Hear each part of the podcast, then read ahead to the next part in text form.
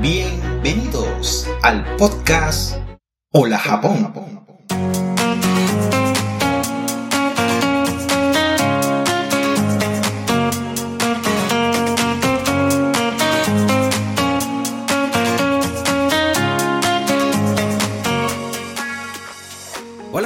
Y bienvenidos al decimocuarto episodio de mi programa Hola Japón, el podcast donde hablamos sobre Japón, su cultura, la vida de sus habitantes y por supuesto la de los extranjeros que vivimos en este país. Japón, como todo lugar, tiene sus luces y sus sombras. Te invito a que juntos lo descubramos.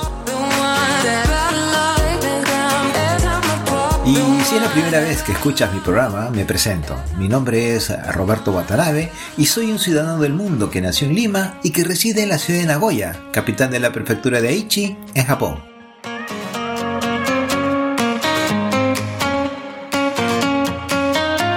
En este episodio conversaré con Gladys Hirose Carpio, una Nikkei peruana que vino a Japón cuando tenía 24 años de edad. Ella nos contará algunos aspectos de su vida en Japón, su experiencia como empresaria en este país y nos dará algunos consejos de cómo emprender en Japón. Gladys, además de empresaria, es una viajera incorregible. Y por ello nos contará cómo hace el yumbi para sus viajes, es decir, cómo hace los preparativos para sus viajes.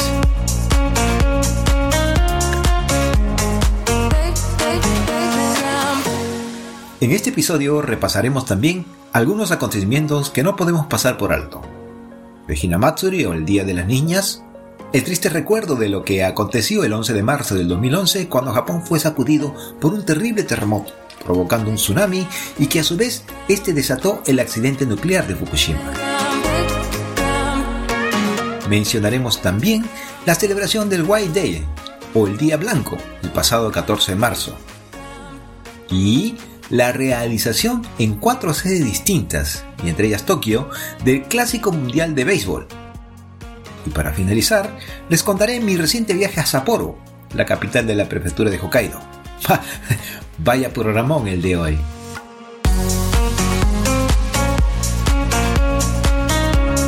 Y bien, tengan a la mano un vaso con agua o refresco, una taza con café o té, y a los que están manejando o conduciendo su automóvil, ten cuidado, ¡Empezamos!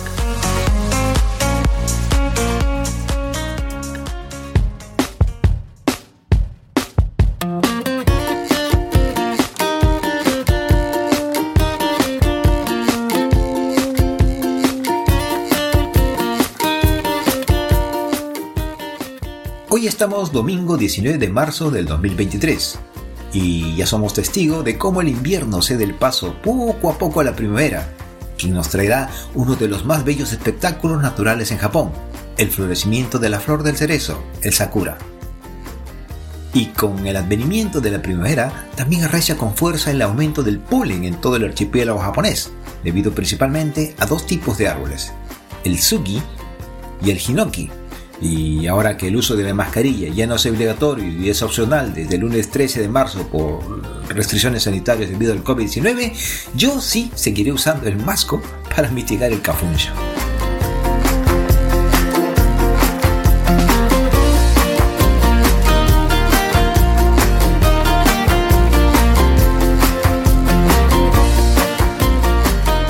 Bien, y ahora sí, a petición de unas amigas que me exigían una entrevista a una dama, vamos a lo nuestro.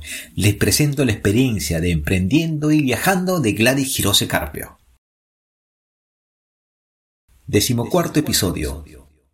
Desde Japón, emprendiendo y viajando.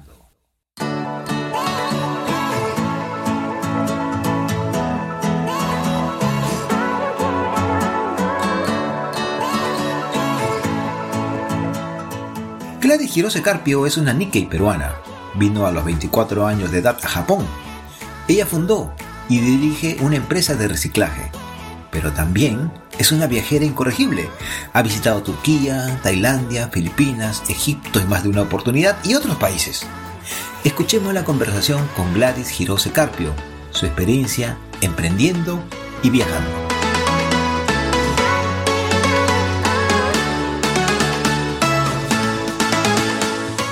Hola amigos, y en esta oportunidad vamos a conversar con Gladys Girose.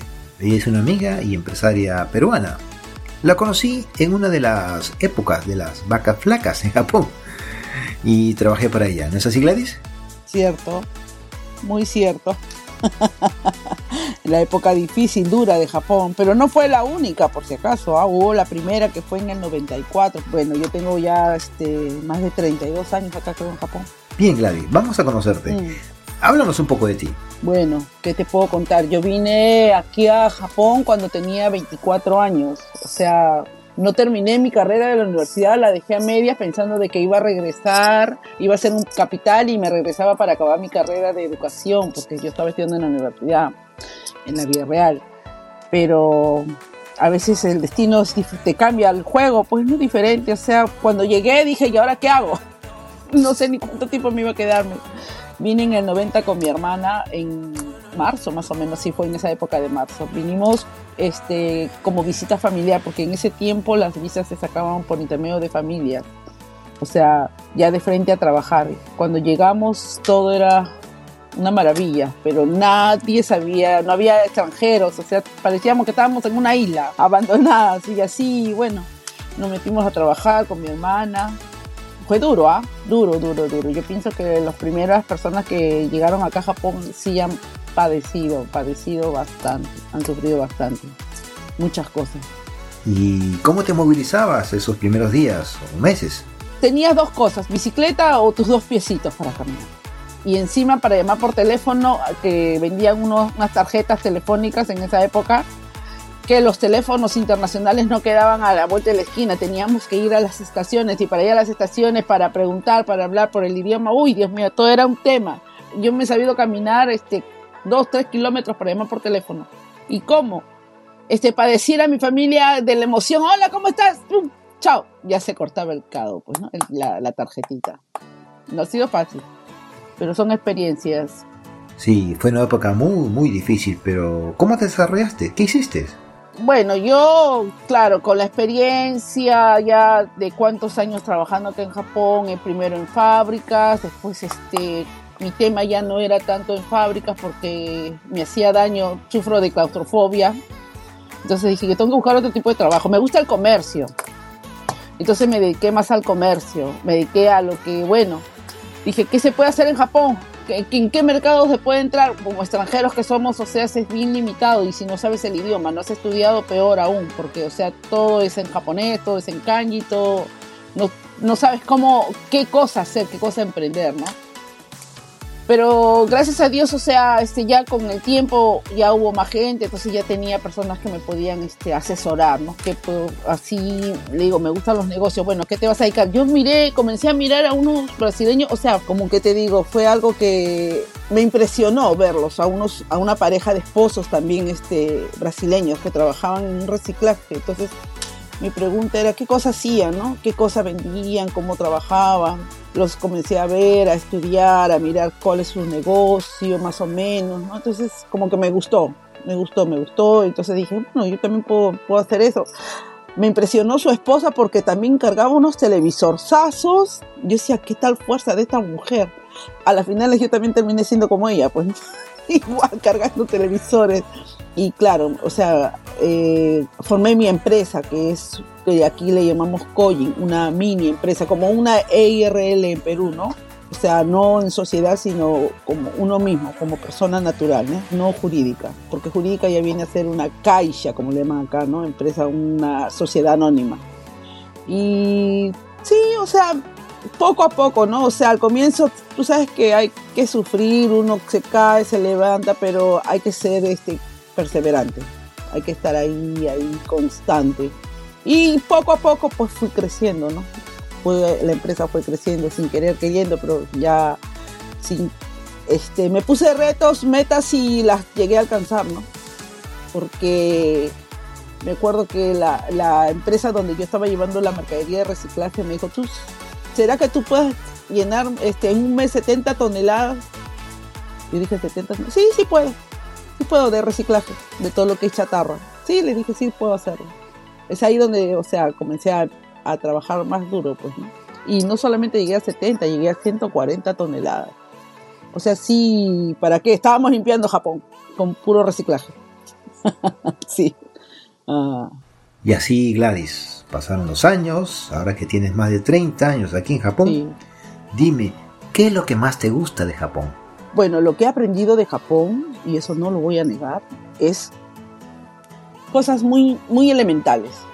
Eh, la, eh, la educación en cuanto al respeto, la puntualidad, la firmeza, la verdad, o sea, decir las cosas que se tienen que decir en Japón, ¿no? O sea, no estar en ese rodeo que no sé, que si puedo, no, o sea, los japoneses me parece que son así, sí, sí, no, no, no, son personas así muy determinantes, ¿no? Yo lo veo al japonés que le pone mucho en, eh, eh, o sea, un ímpetu de, que hay que, si tienes que gambatear, gambatea. O sea, si tienes que esforzarte, esfuérzate, ¿no? Entonces, eso es lo que me gusta de, de, de la vida de Japón, ¿no? O sea, puedes hacer patria en cualquier parte, pero siempre tienes que tener un poco, uno tiene que tener esa decisión, esa firmeza, ¿no? Quiero hacerlo, lo puedo hacer y lo haces, pues, ¿no? Así es. Eso, eso es lo que me gusta. Todo se puede hacer acá en Japón. ¿Y qué es lo que no te gusta de Japón? Ay, los japoneses son demasiado, te digo, a veces extremos en una cosa, muy extremos, por decir, ¿no? Me parece que a veces hasta exageran un poco, ¿no? En algunas leyes que tienen, ¿no? O sea, ya es demasiado, a veces es demasiado ya, o sea, muy, muy, muy pernicioso, o sea, si tienes que poner el punto, hasta el punto lo tienes que poner, ¿no? O sea, una cosa así ya no, no, no, no te perdonan nada, o sea, son demasiado, demasiado exageradamente, a veces digo, ya demasiado japonés. No, que por decir, si yo escribo una palabra y me equivoco, no, tienes que volverlo a escribir, tienes que volverlo a hacer, o tienes que poner acá, tienes que poner ah, tu sello, ah, sería obligado, así es. Es difícil hacer empresa en Japón. Si no tienes una buena asesoría, de repente no sabes ni por dónde empezar. Yo, por ejemplo, he tenido este privilegio de que, bueno, me han asesorado, un japonés me ayudó, me dijo, ¿qué es lo que quieres hacer? Yo le dije, quiero ser, o sea, eh, informalmente estaba haciendo mi reciclaje, pero dije no, o sea, para no tener problemas con impuestos, impuestos y derechos acá en Japón, dije no, quiero hacerlo legalmente. Entonces me, me, fui con un amigo que también es japonés y me ayudó a la traducción y me dijo, pues el asesor, ¿qué cosa es lo que quieres hacer? Bueno, quiero hacer esto, quiero hacer mi empresa así, ya está. Entonces me dijo, ya, vas a ir a la oficina de impuestos, vas a declarar lo que vas a hacer y de ahí ya hay otros procedimientos que tienes que ir al banco, que tienes que ir a la comisaría porque hay que sacar una licencia, un permiso, porque acá todos son permisos y licencias, ¿no? Y así fue, pues, o sea, hasta que formé la, mi, como se dice, mi coaching, ¿no? Una empresa pequeña, bueno, pequeña ya no fue, pero seguí, pues, ¿no? Trabajando tranquilamente. Bien, Gladys, trabajaste en fábrica, eh, tuviste o tienes todavía una empresa de reciclaje. Así es. Pero también eres una viajera. Claro, este, mis proyectos no solamente me quedo en una sola cosa. Yo soy, este, no tanto como mil oficios, como dicen algunos, ¿no? pero o sea, me proyecto, me proyecto porque digo, bueno, ya está bien, sigo todavía con el reciclaje, ya no como antes, porque hay competencia. Entonces, aprendí a que los negocios tienen que ser sobresaltos, o sea, tienes que irte por uno, tienes que ir por el otro, ir innovando, ¿no? O sea, haciendo, creando nuevas cosas, no me quedo en una sola cosa, o sea, siempre trato de hacer algo nuevo y ahora, por ejemplo, o sea, lo que me gusta es viajar. Y si me gusta el viaje, entonces puedo aprovecharlo en que en los sitios que yo conozco, compartirlos con personas que estén interesadas o les guste viajar como a mí, ¿no? Y así estoy conociendo gente, increíblemente estoy conociendo gente de otros, de otros, de otros países donde hablan español. Yo no hablo mucho inglés, pero me, me, me, causa bastante satisfacción que he conocido hace poco que me iba a Camboya a, dos personas que, o sea, coincidentemente, una que era de Dubai, que había estado en México, vivió tres años, me hablaba español, muy bien, y, y un japonés que, que, japonés te digo, que me habló en español cuando yo me dio risa porque, o sea, le digo, ah, sí, yo, o sea, tengo familia en japonés. Y él me, yo le hablé en japonés y él me contestó en español. Le dije, ¿usted habla, usted habla español? Sí, me dijo, yo, yo trabajo para el Estado de Japón pero estoy en Camboya tres años, este, he estado en Paraguay, en Costa Rica, o sea, hablaba muy bien el español, excelente, y estaba en Camboya. Seguramente era miembro del YAICA. ¿Ah? De YICA, sí, trabaja en YAICA, sí, exacto. ¿Y qué países has visitado? Mira, antes de la, de la bendita pandemia del coronavirus, ya había viajado a Filipinas, me había ido a Corea, me había ido a Hong Kong, Tailandia, y iba a regresar a Filipinas porque quería conocer la otra parte de Filipinas porque había ido solamente a Palawan, un lado del nido, y, me dijeron que hay que ir a Corón porque es el otro lado donde se filmó la película de, James Bond y todas esas cosas, entonces ah, ya quiero regresar. Tenía planificado viajar este, nuevamente a Filipinas, irme a, ¿cómo se llama?, Egipto, pero con esto de la pandemia todo se paralizó prácticamente, pues, ¿no? Como año y medio. Pero aún así en pandemia, pasando el año porque no aguanté más, eh, aún así en pandemia todavía me fui a Egipto, me fui a Turquía. Este, a Egipto he viajado tres, cuatro veces. Y ahora, bueno, que estoy yéndome, me he ido a Vietnam, voy a rezar a Vietnam y he estado en Camboya, ¿no? O sea, todavía mi trayectoria sigue, continúa. ¿Y qué te parecen las ciudades que has viajado? cómo puedes compararla con Japón. Por ejemplo, Hong Kong, que yo también tuve la oportunidad de visitar. Mira, este, lo que te puedo decir, si tuviera que poner a Hong Kong, Singapur, porque también me fui a Singapur, hice un crucero en Singapur muy lindo, y Japón, te voy a decir que Japón y Singapur no tienen nada que envidiar. Yo pienso que Singapur está hasta quizás mejor que Japón en tecnología en todo, o sea, sus hasta los edificios, uy, no sé, es una maravilla. Y Hong Kong lo que más me encantó fue que, o sea, eh, dentro de Hong Kong había unas excursiones con barco donde la gente podía, o sea, disfrutar, podía comer, o, sea, hacías unas cosas. Yo decía, estos barcos nunca los había visto ni siquiera este, en foto. Unos barcos antiguos, pero muy bonitos. O sea, ¿para qué no? Eh, subía al skyline de 100 pisos también en Hong Kong. Uh, que no lo hicimos que ni en un minuto, creo. He, tenido experiencias muy bonitas, pero sí me gustó Hong Kong, también las calles, la ciudad, o sea, Japón lo, bonito es el Tokio nada más, pues, ¿no? ¿Y por qué? ¿Qué pasa con Japón?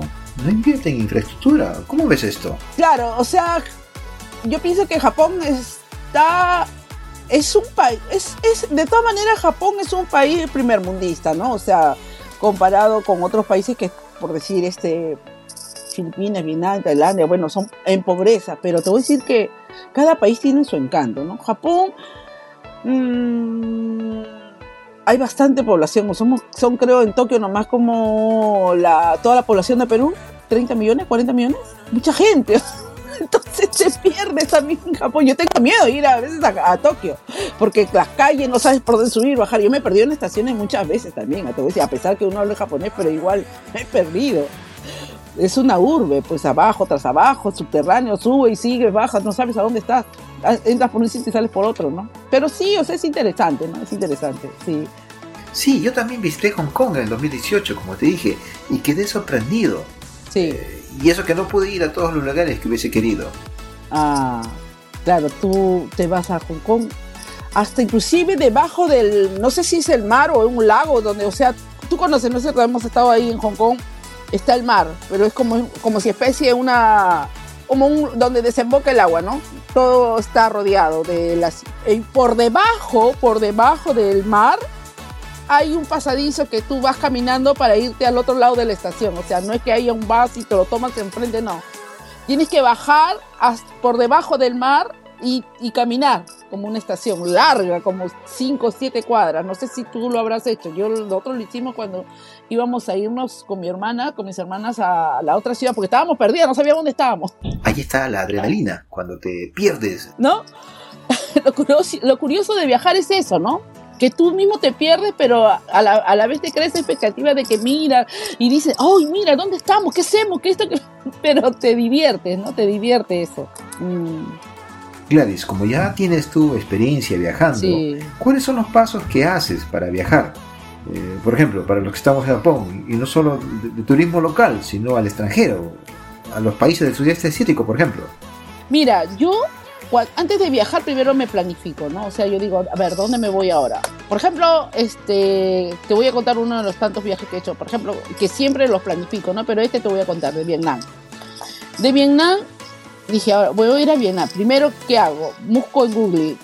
Los peruanos necesitan visa. Hasta yo mismo pregunto ahí en Google, oye Siri, los peruanos necesitan visa para viajar a Vietnam. La Siri me contesta, me manda ahí, sí, ¿no? Entonces, ah, ¿y ahora qué hago? Bueno, sí, necesito visa. Entonces, ¿cómo? ¿Tengo que ir al consulado? ¿Cómo tengo que hacer? Entonces comienzo a leer y me dice, hay una página, Ibiza se llama, Ibiza, eh, por internet, que tú puedes hacer tu trámite por, por, internet, o sea, tu trámite de visa te lo hacen y a la semana. Ahora, ¿cuáles son los trámites, no? Ve, la, la CD entró ya. Entonces, este, ¿cuáles son los trámites? Nada más que poner tus datos, tomarte la foto del pasaporte y mandarlo, ¿no? Demora una semana, dos semanas y te, cobran, obviamente, ¿no? Pagas unos 30, 40, dependiendo cuánto te cobran. Y de ahí ya te mandan tu visa por internet. Entonces ya tienes la visa. Ahora, ¿Qué sigue?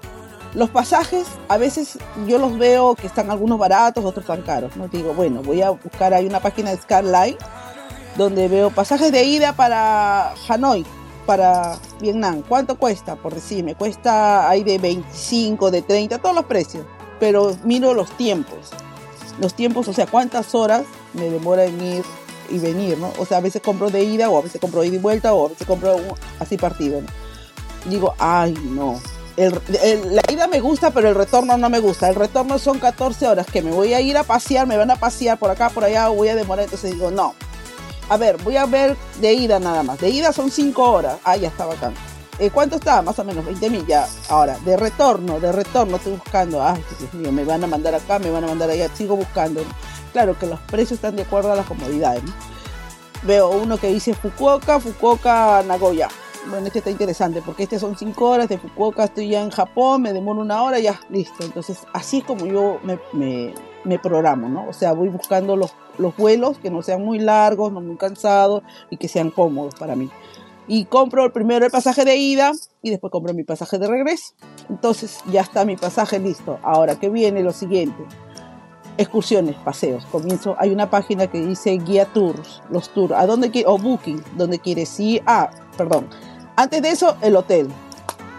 Hoteles, también en Booking. A ver, hoteles, o sea, más o menos este, que estén cerca de la ciudad para ver este, qué puedo hacer, cuánto cuestan y barato, barato, barato. Encontré un hotel, este, cuatro estrellas en 20 mil yenes por cuatro días. Uy, qué barato. Bueno, me encantó. Estabas a, a 800 metros de la ciudad. Excelente. Lo cogí lo separé. Todo lo hago por internet. Todo. Los paseos igual, los programo de un día, o sea, me recogen del hotel, me llevan al paseo, me devuelven al hotel, contrato un taxi, de, llegando al aeropuerto, contrato un taxi de ida y vuelta para que me lleven al hotel y me, me, devuelvan al aeropuerto. O sea, no me complico la vida. Lo hago muy fácil y lo voy separando de a poco porque los pasajes cuando yo me voy a ir de viaje no lo hago de aquí a la semana, sino lo hago de aquí a tres meses. Entonces voy pagando mi pasaje, le voy sacando mi visa con anticipación, los hoteles ya una vez este, también lo voy pagando con la tarjeta y así los paseos también, hasta que cuando llegue el momento de viajar yo estoy tranquila porque no tengo que pagar hotel, no tengo que pagar taxi, no tengo que pagar pasaje y los paseos tampoco. Solamente llevo para mi bolsa de viaje para comprar, o sea, los regalos que pueda comprarme o desee, ¿no? Así es como me planifico y me va bien. Y todo el mundo me dice, tienes mucha plata. No es que tenga mucha plata, lo que pasa es que uno se tiene que organizar así, pues, o sea, mirar sus comodidades, pero no tampoco te vas a, todo, todo tu sueldo te lo vas a poder gastar en ese momento, tienes que pagar de a poco. Yo le digo, es más, si te parece caro el pasaje, entonces con la tarjeta le dices que lo quieres pagar en tres, cuatro partes y lo puedes hacer también. O sea, hasta que llegue el momento que vas a viajar. O sea, yo le doy los tips ya a las personas, ¿no? Y no te compliques por el idioma, porque hay gente que allá también habla en español. O sea, no, no, no, que todo es inglés, ¿no? hasta con señas uno se puede hasta comunicar. Así es. Ante lo desconocido hay mucho temor. Claro, eh, el temor de mucha gente aquí en Japón o en cualquier parte es el miedo. Nos mata. Ay, qué miedo. ¿Y qué voy a hacer allá si no conozco, no hablo? ¿Qué esto, eso es eso es lo que esa es la cobardía de que tiene uno, ¿no? Y si me pasa algo, y si esto, y si aquello. Entonces, mientras tú no arriesgues, no vas a, no vas a experimentar, ¿no? O sea, es bueno salir de tu confort y, ah, inténtalo, ¿no? Inténtalo, vas a ver, no te va a pasar nada, te va a gustar más bien. Así es. sí, antes de empezar se pone uno mismo obstáculos para iniciar algo. Sí, pues, o sea, está pensando, ¿y si esto, y si aquello, y si el otro? Entonces, mis hermanas son, mis hermanas me dicen, Gladys, tú puedes, te vamos porque como tú ya conoces, no, es que yo no conozco, yo también estoy como ellas, no conozco, pero por lo menos, o sea, yo sí estoy pensando, ah, ya, vamos acá, vamos allá, vamos al taxi, todo, o sea, todo lo programo, pues, ¿no? Yo le digo, ya, yo voy a programar el viaje para llegar y ya, o sea, irnos a los paseos, ir a las comidas, si hay que comer, o hay que ir por acá, ya por acá. Ya, el resto de comprar, ya eso uno mismo va a, a, los Chinatown y le pide su descuento y ya comienza a hablar, aunque sea 50 mil idiomas. Y Gladys, tú que vives en Komaki, que está cerca de Nagoya, ¿cómo ves a la comunidad latina por esta zona de Japón? Mira, la comunidad latina, lo que más son grupos que veo, ¿no? O sea, hay yo entiendo que todos tienen sus grupos de amistades y son los que se reúnen más los grupos de amistades. Cuando hay, o sea, hay fiestas, festivales así en Nagoya, oficiado así por peruanos o oficiado. Sí, o sea, la gente de, de, toda parte de Aichi van, colaboran, o sea, sí, sí se ve, ¿no? En ese momento la hermandad. Sí se ve, o sea, que hay peruanos que les gusta ese tipo de actividades, pues, ¿no? O sea, que van, se reúnen están pasando un, domingo bonito en familia, con la gente. Sí, tú sabes que el peruano no ha perdido, no ha perdido la chispa, ¿no? No ha perdido esa gracia de salir, bailar, disfrutar, conversar, amistades, jajaja, y pasar una tarde bonita, ¿no? Eso, los latinos somos calientes, como se dice. Pues. Y Gladys, ¿estarías dispuesta a que las personas se puedan eh, contactar contigo para resolver cualquier inquietud? Claro, Claro, mírame, este, yo soy una persona que, o sea, si me pides que te ayude, yo te ayudo, o sea, no hay ningún problema. Yo puedo, o sea, asesorarlos y decirles, bueno, yo conozco en Egipto gente que habla español, conozco en Camboya gente que me hizo el tour en español, conozco en Filipinas una amiguita que es vietnamita que no habla español, pero habla japonés. Entonces, hay salidas, o sea, hay gente que quiere viajar, si quiere viajar no hay problema, yo te recomiendo, yo les digo si te gusta, porque o sea, ya es decisión de cada uno, ¿no? O sea, si quieres ir a Turquía, también te digo, este, conozco, hay personas que eh, hablan español en Turquía, haces unos tours baratos en Turquía y con personas que hablan español, o sea, todo se puede, o sea, la cosa es intentarlo, ¿no? Si desean si quieren tener este, esas, esas ganas de viajar como yo, o sea, de aventurarse o irse al crucero como lo hice, no hay problema, yo les asesoro, yo les digo los TIC, inclusive les digo cómo lo puedes sacar más barato para que no se les haga muy caro, porque hay gente que dice, ay, pero cuesta mucho, pero yo les, o sea, les digo, no, por ejemplo, el crucero que yo hice en Año Nuevo para, en Singapur, conocí Singapur, Malasia y Tailandia, porque fue de cuatro noches, cinco días. El crucero en sí me costó más o menos como 850 dólares, porque lo compré en octubre si le dije, le compré en octubre, pero si yo lo compro este mes, que estamos enero, febrero, marzo, me cuesta 350 dólares. Mira la diferencia. Pero claro, para diciembre, ¿no? Pero lo estás comprando ya con 8 o 9 meses de anticipación. Entonces es mucho más barato. O sea, son cosas que la gente en sí no sabe, ¿no? Porque dice, ¿cuánto costará? Y es un crucero de 5 estrellas a uno, pues que vale la pena pues, disfrutar. Entonces, ¿cómo podemos contactarte? Pueden entrar a mi Facebook, si no, y de ahí ya este, contactarnos este, por Messenger o pues no y de ahí ya le puedo dar mi número de WhatsApp, claro. En el Facebook. claro. Mi Facebook ponme Gladys Girose Carpio, porque tengo, me hice hace tiempo con Gladys pero bueno, este Gladys Girose Carpio, ¿no? Ahí me van, ahí en ese, en ese, ahí pueden encontrarme con, ese nombre. Bien. Bien, bien, bien. Entonces te encontramos en el Facebook como Gladys Hirose Carpio. Sí. ¿Y algunas palabras que quisieras agregar a esta conversación que hemos tenido? Bueno, yo, le, yo te deseo mucha suerte en tu programa y que, bueno, que siga creciendo, que la gente tome mucho interés, que sus sueños se realicen, que la gente que tiene esa, ese ímpetu, esas ganas de salir adelante lo hagan, los jóvenes que piensen en su futuro, en su jubilación ¿Qué te puedo decir? Que disfruten la vida porque lo principal, o sea, y siempre lo digo a todo el mundo, no te vas a llevar nada, disfruta. porque ya trabajamos es bastante de trabajar, ¿no? Ya hay momentos que uno dice, bueno, por lo menos aunque sea quiero darme un relax, ¿no? Para ti, no para otro, para ti. El, el disfrute tiene que ser para uno mismo, uno tiene que querer, tiene que amar. No te digo que no trabajes, tienen, todos tenemos que trabajar, pero también tienes que disfrutar la vida, date tus gustos, aprovechalo, que todavía puedes caminar, puedes disfrutar. El día que estés en una cama ya no vas a poder hacer nada, así que vas te vas a jalar los pelos así, ¿por qué no? Aprovecha ahora, ahora que es el momento, no después. ¿Y otra cosita más que quisieras agregar? Mira, en cuestión de negocios, en cuestión de negocios es importante saber qué es lo que quiere uno. porque hay gente que me pregunta, sí, que me quiero mandar un contenedor, que esto, que el otro, ¿no? Pero yo les digo, o sea, hay que, en verdad, ese tema sí es bien extenso. ¿Por qué? Porque aquí es fácil, pero cuando uno manda para Perú se te complica todo.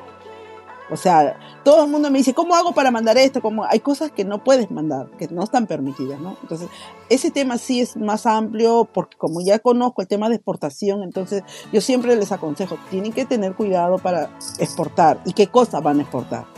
No tanto que salga de acá a Japón, sino lo que llegue para Perú, porque en Perú ese, ese es el dolor de cabeza. Y lo he tenido. Cada contenedor es un tema para mí, es una historia. Entonces, por eso siempre, o sea, si la gente quiere, quiere mandar sus cosas, quiere, o sea, lo puede hacer, pero tiene que tener mucho cuidado y tiene que saber qué cosa puede mandar y qué no puede mandar. Así es. Eso, bueno, como un, eh, como un consejo, ¿no? Es lo que les doy, ¿no? A la gente que le gusta el negocio, ¿no? Pero tiene que tener cuidado, tiene que pensarlo, porque yo me he caído muchas veces con los contenedores, ¿no? Pero igual he seguido para adelante. Bien, Gladys, ha pasado el tiempo y yo te veo igualita. Gracias, gracias. gracias. Fue un gusto hablar contigo. Ya, muy bien. Muchas gracias. Cuídate. Y esta no va a ser la primera ni la última vez que Hola Japón hable contigo. Claro, porque no? Mucho gusto y saludos a todos.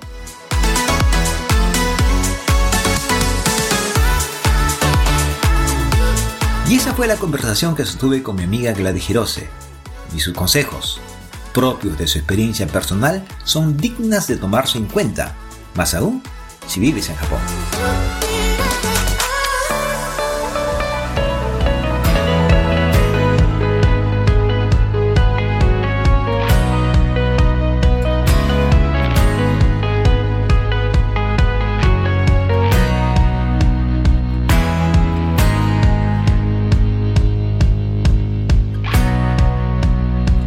El tercer día del tercer mes del año, es decir, el 3 de marzo, se celebra en Japón el Hinamatsuri, o Día de las Niñas o el Día de las Muñecas. Y aunque es una tradición shintoísta, es originaria de uno de los cinco festivales estacionales del calendario chino. Hinamatsuri se acostumbra a colocar unos muñecos ornamentales sobre una alfombra roja en plataformas escalonadas que a veces tienen varios pisos de altura. En ella están representadas el emperador y la emperatriz y algunos músicos y cortesanos de la era Heian, ordenados jerárquicamente y ataviados todos ellos con la vestimenta de la época.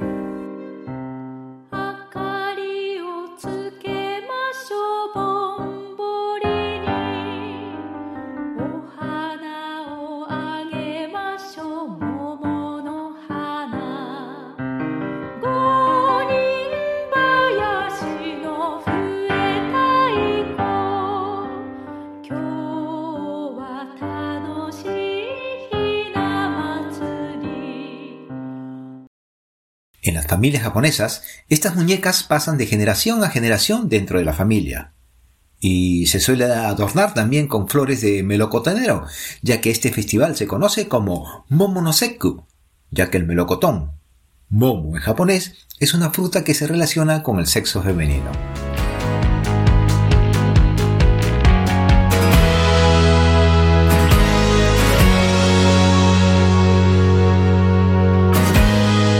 Hace 12 años atrás estaba laborando en un centro de alimentos, asistiendo a una línea en el proceso de empaquetamiento de oventos para ser comercializados en los combinis, que son las tiendas que están abiertas las 24 horas del día.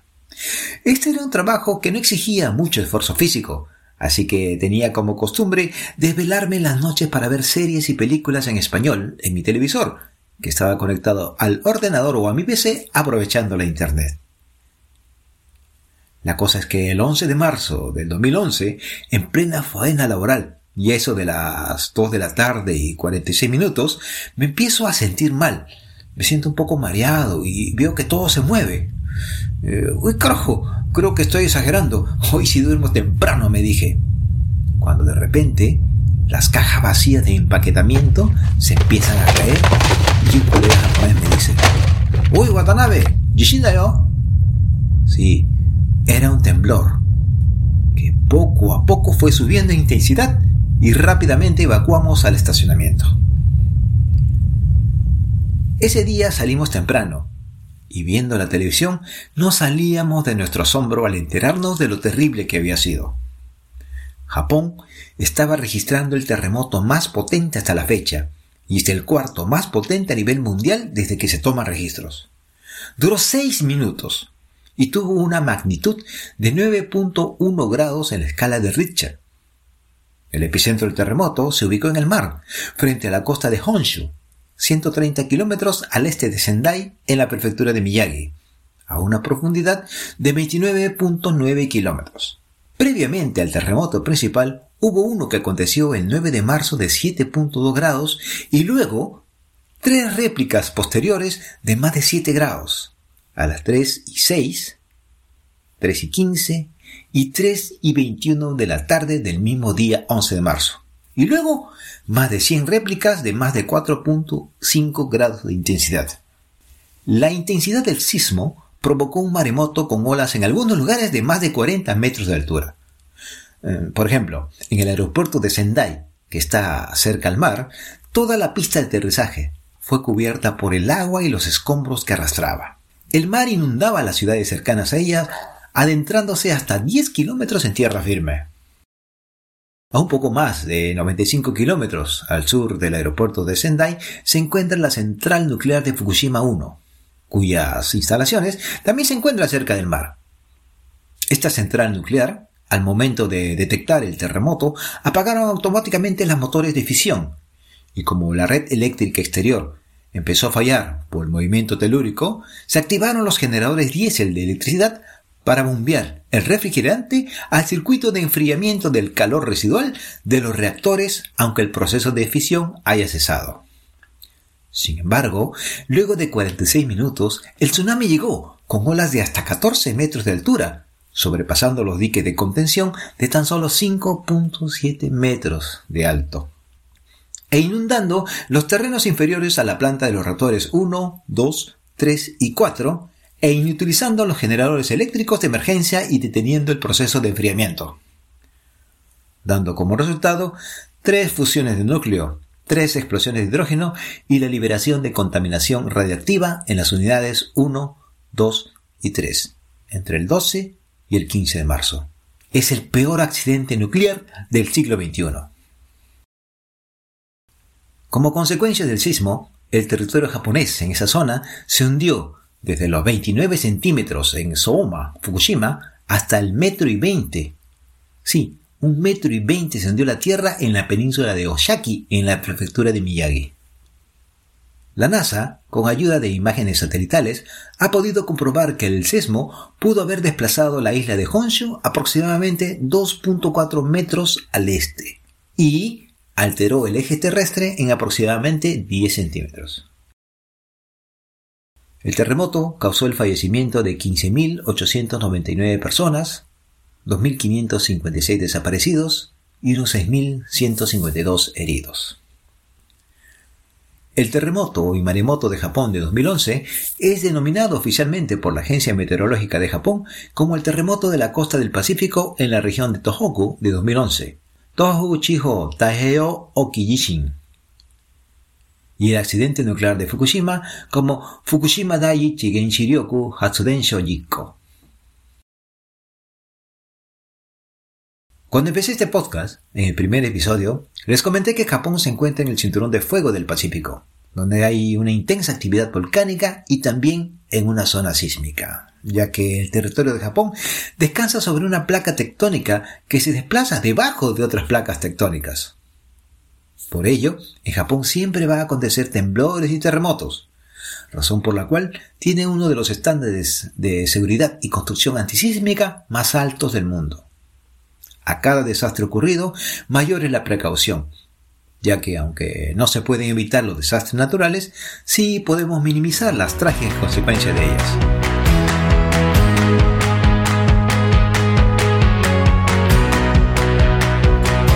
El pasado martes 14 de marzo fue en Japón el White Day, que como les mencioné en el episodio anterior, es la contraparte al Valentine Day japonés del 14 de febrero, donde las mujeres son las que obsequian a los varones chocolates como muestras de afecto, cariño o amor. Bueno, la cosa es que este martes pasado, este martes 14, ahora somos los hombres los que tenemos que obsequiar a las damas. Y qué mejor nombre se les ha ocurrido a los comerciantes que llamarlo White Date o el Día Blanco. Bueno, y como viajamos los primeros días del mes a Sapporo, aproveché para comprar tres obsequios, uno para mi esposa, una para mi hija y la última para mi colega en el trabajo. Lo compré en el Shiroi Koibito Park. Estuvieron contentísimos.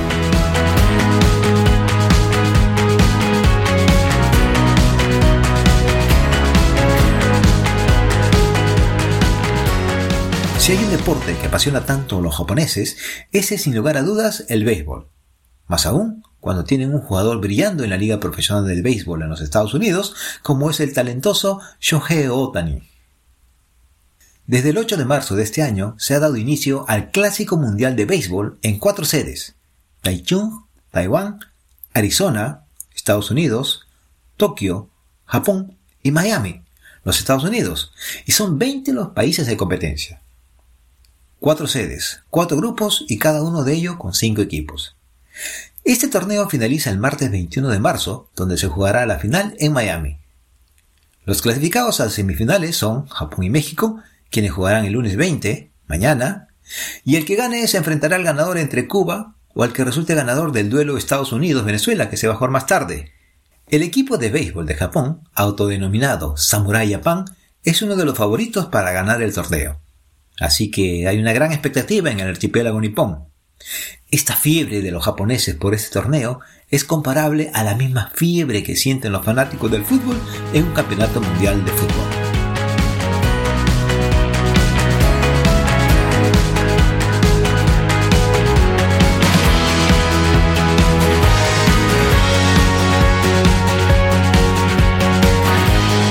El viernes 3 sábado 4 de marzo, estuvimos en Sapporo, mi esposa, mi segundo hijo y yo, en plan de turismo familiar. Tuvimos la oportunidad de saborear un delicioso ramen apenas llegado en el aeropuerto. Caminar sobre la nieve desde la estación de tren de Sapporo hasta el Otori Park. Observar la sede del ayuntamiento local que está en pleno proceso de reformas. Subir a la torre de Sapporo. Visitar la emblemática torre del reloj, sede original del Colegio Agrícola del Desarrollo de Sapporo y que a la vez derivó en la prestigiosa Universidad de Hokkaido, cuyo museo también visitamos. Y no podía faltar la visita a la fábrica de cerveza de Sapporo, y los tres saboreamos las tres principales variedades de cerveza. Luego visitamos el Shiroi Koibito Park, un parque temático de la fábrica de chocolate Shishiya, muy famosa y no solamente en Japón. En nuestra visita pudimos apreciar la marcada influencia inglesa en la ciudad. Y por último, visitamos una de las sedes de promoción de la cultura Ainu, en plena nevada y con nieve acumulada de más de 3 metros de altura, fue espectacular. Toda esta travesía la hicimos utilizando como medio de transporte nuestras poderosas piernas y el sistema de ómnibus de la ciudad de Sapporo y Hokkaido. No alquilé un auto porque decidimos ahorrarnos sustos y precauciones de conducir sobre la nieve y sus implicancias. Al regresar a Nagoya y luego de descender del avión, tomamos el tren para dirigirnos a nuestra casa. Y ahí Sentí nuevamente esa picazón en los ojos, producto del cafuncho que les hablé anteriormente. Y justo ahora que hablo de ello, eh, se me ocurre la idea de hacer un episodio especial sobre este viaje, eh, donde tomé fotos y filmé algunos videos. Me gustaría saber tu opinión. Escríbeme a mi Telegram o a la Japón, radio abajo un like, o a mi Facebook, si te gustaría escuchar un episodio o ver un video sobre él.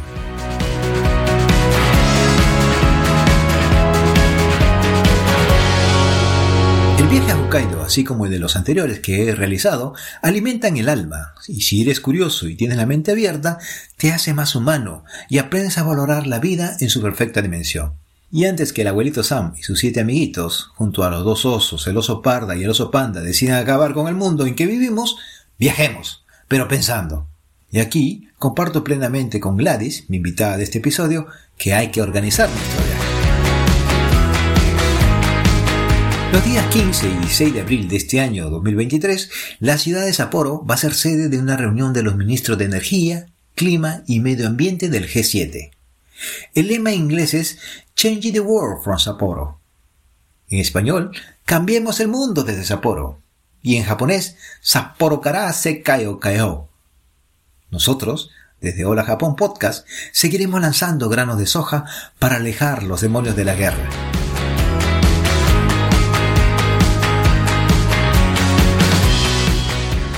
Y bien amigos, ya nos estamos acercando al final del programa.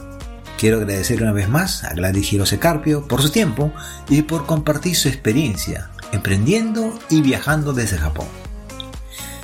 Esto del emprendimiento es todo un tema, que va de la idealización del emprendedor como si fuera un tipo sobrehumano o divino, un ganador, lo que para mí no es así, cuando solo se trata de perseguir tus sueños, sin aplastar a los demás, pero organizado y con los pies sobre la tierra.